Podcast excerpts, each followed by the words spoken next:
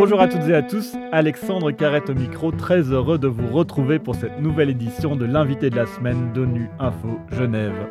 Pour que l'universalité des droits de l'homme ne soit pas un vain mot, il est essentiel que chacun puisse participer aux travaux du Haut Commissariat aux droits de l'homme, notamment du Conseil des droits de l'homme.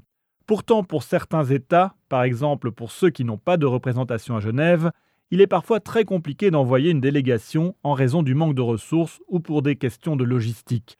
C'est la raison pour laquelle le Conseil a décidé de créer en 2012 le Fonds d'affectation spéciale pour l'assistance technique à l'appui de la participation des pays les moins avancés et des petits États insulaires en développement à ces travaux.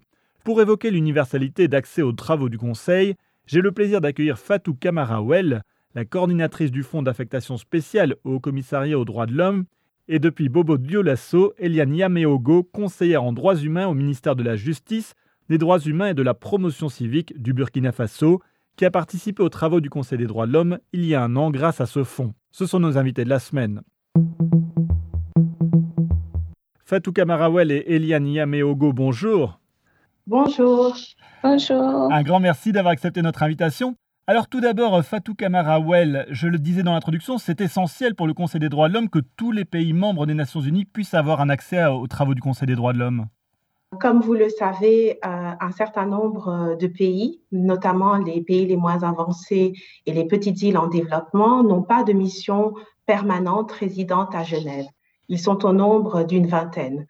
Et lorsque euh, le Conseil des droits de l'homme a décidé d'établir ce programme, qui est le fonds, l'objectif était de pouvoir permettre à ces délégations de pouvoir participer aux travaux du Conseil, les travaux du Conseil sont des travaux euh, qui nécessitent euh, beaucoup de temps puisque le Conseil se réunit euh, trois fois par an pour un total minimum de dix semaines. Et il était important lorsque deux pays, à savoir les Maldives et la République de Maurice, ont présenté ce projet en 2012, de pouvoir avoir un programme permettant à ces États d'y participer. Eliane euh, Yamayogo, vous étiez dans la délégation du Burkina Faso lors du dernier Conseil des droits de l'homme en présentiel, juste avant la période de confinement. Est-ce que, comme euh, Fatou Kamarawel le disait, c'est important que vous puissiez arriver avec vos propres euh, problématiques dans le domaine des droits de l'homme et les apporter devant le Conseil des droits de l'homme?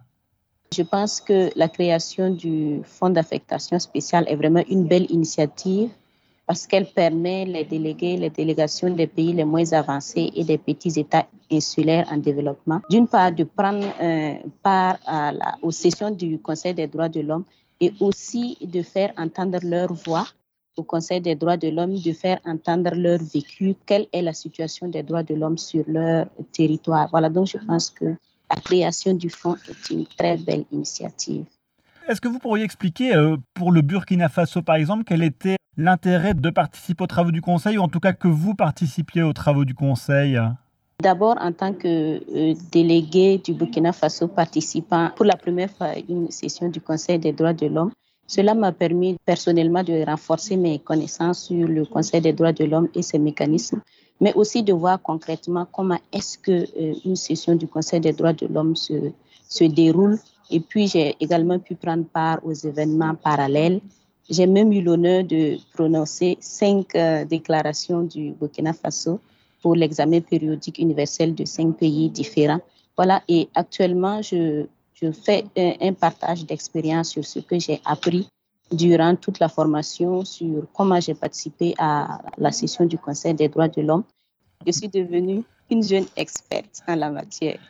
Et j'imagine que l'important aussi d'être à Genève à ce moment-là, c'est de pouvoir rencontrer en dehors des réunions vos homologues de tous les pays et de pouvoir discuter aussi dans ce qu'on appelle parfois des réunions informelles. C'est important aussi d'être là physiquement pour ça Oui, très important. Et d'abord, le, fait d'avoir pris part à la session avec euh, différents délégués de différents pays était déjà l'occasion pour moi de partager, de faire un, partage d'expérience. Comment est-ce que, euh, quelle est la situation des droits de l'homme sur leur territoire ou dans leur pays? Et puis, personnellement, j'ai eu l'occasion de participer à des événements parallèles. C'est vrai que la langue était vraiment une barrière pour moi, mais c'était de belles expériences, j'avoue. Voilà. Alors concrètement, maintenant, euh, Fatou Kamarawel, on l'a vu avec l'exemple de Eliane Yameogo. Qu'est-ce que vous apportez concrètement euh, pour les pays avec votre fonds? Comment ça se passe? Alors, comment ça se passe? On a deux mandats. un mandat pour faire venir les délégations à Genève. Nous leur apportons avant chaque session, donc lorsque la période de Covid n'avait pas encore été mise en œuvre, nous leur apportons d'abord quelques jours de formation à Genève où les délégués qu'on a sélectionnés pour une session, qui viennent généralement des trois continents éligibles, peuvent se rencontrer.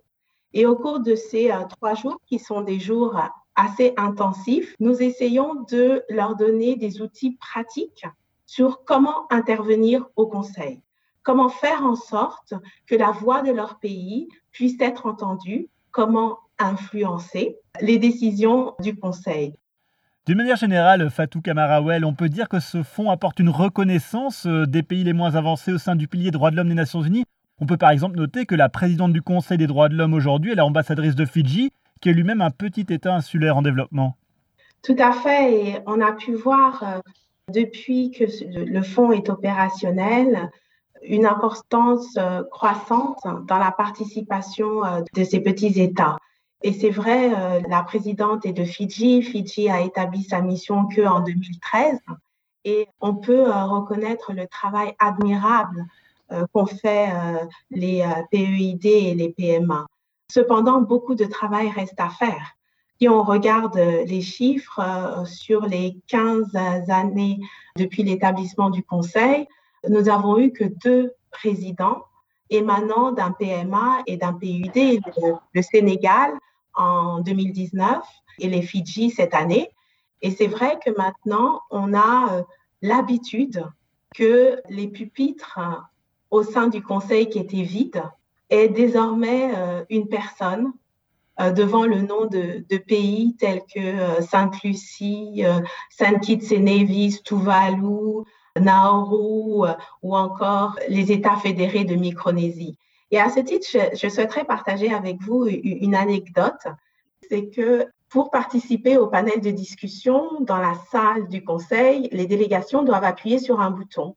Et euh, ce sont les plus rapides, en fait, qui euh, peuvent participer à ce panel. En 2017, nous avions une déléguée euh, de Saint-Vincent et les Grenadines. Elle s'était vraiment entraînée pour pouvoir appuyer rapidement parce qu'elle voulait absolument parler sur ce panel de discussion. Et lorsque euh, les listes des États sont apparues sur l'écran, on a vu Saint-Vincent et les Grenadines. Et il y avait un étonnement dans la salle 20 parce qu'on pensait que c'était euh, une blague. Comment Saint-Vincent et les Grenadines, un, est là, et deux, peut arriver à être euh, le premier pays sur la liste des orateurs. Donc ça, ce sont des petits témoignages euh, qui marquent que peu à peu, ces petits États et ces PMA ont pris leur place et que leur place euh, et leur participation est saluée par les membres du Conseil parce qu'ils apportent une perspective qui permet d'enrichir les débats. C'est votre sentiment aussi, euh, Eliane euh, Yameogo, de cette reconnaissance des PMA et des petits États insulaires en développement? Est-ce que c'est aussi quelque chose que vous ressentez dans la prise en compte euh, lors des travaux du Conseil? Oui, et je dirais que si le fonds n'existait pas, il fallait le, créer. Et ça fait vraiment un beau moqueur de pouvoir s'asseoir devant le box de son pays et de, de donner la situation des droits de l'homme sur sur son territoire, de, de dire comment est-ce que ça se passe dans son pays, librement. Voilà. Fatou Kamarawel, une preuve de la reconnaissance, c'est que lors du dernier Conseil des droits de l'homme, 160 pays, et c'est un record, ont parrainé un projet de décision sur la célébration des 10 ans du fonds. C'est quand même une reconnaissance, ça Je pense que c'est euh, une belle reconnaissance euh, du travail, de la volonté et du courage de ces États parce que, euh, en fait, venir à Genève, comme l'a fait Eliane, ainsi que les 152 autres bénéficiaires de ce fonds, est une marque de courage pour moi. Parce que c'est difficile de voyager, surtout pour ceux qui n'ont pas de mission permanente à Genève. C'est un petit peu une aventure en terre inconnue. La culture, les réalités sont différentes. Vous faites un voyage quand vous êtes euh, basé euh, aux îles Marshall d'environ 30 000 kilomètres, deux jours de voyage, il a fallu trouver un logement. Donc, euh, je pense que euh, ce coparrainage exceptionnel est lié à deux facteurs. Le premier facteur, c'est le fait que les États, membres des Nations Unies, veulent que le principal organe qui traite de la question des droits de l'homme soit pleinement inclusif. Et le deuxième, c'est euh, au-delà du caractère international, essayer d'aller vers un caractère universel. C'est-à-dire que la participation des représentants de ces États ne soit pas euh, qu'une seule fois tous les cinq ans, mais qu'ils font et ils doivent faire partie de ce que constitue le Conseil. Eh bien justement, c'est ma dernière question. Euh, quel est l'avenir de ce fonds? Comment se porte-t-il aujourd'hui? Et est-ce que vous allez pouvoir soutenir davantage de délégations et proposer plus d'assistance technique à l'avenir? Alors écoutez, euh, euh, le fonds se porte bien. Lorsqu'il a été établi, nous avions que trois pays donateurs en 2015 et aujourd'hui nous en avons 31, ce qui montre l'intérêt des États pour ce programme D'ailleurs, un des États membres que je ne citerai pas pour, euh, parce que je n'ai pas l'opportunité de les citer tous, nous disait euh, ce que nous apprécions dans le fond, c'est que notre argent a un visage. C'est que nous voyons concrètement comment le soutien à ces délégations intervient dans les travaux du Conseil. L'avenir de ce fonds, il dépend bien évidemment de la confiance que euh, les États bénéficiaires euh, continueront à nous témoigner et il dépend aussi de celle euh, des États donateurs. Mais cette résolution est, très certainement un bel encouragement pour que nous continuions toutes et tous à travailler ensemble pour l'universalité et pour renforcer le caractère international de Genève.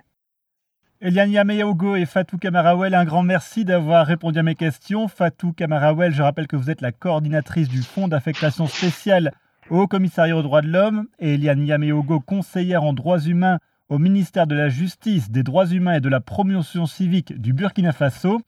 Et c'est la fin de cette édition. À la réalisation de ce podcast, il y avait François Soubiguerre, Anna-Sophia Hauert à la préparation. Je vous donne rendez-vous vendredi pour le journal de la semaine. L'actualité des Nations Unies continue sur le site web ungeneva.org et sur le compte Twitter en français ONU Genève. À très bientôt.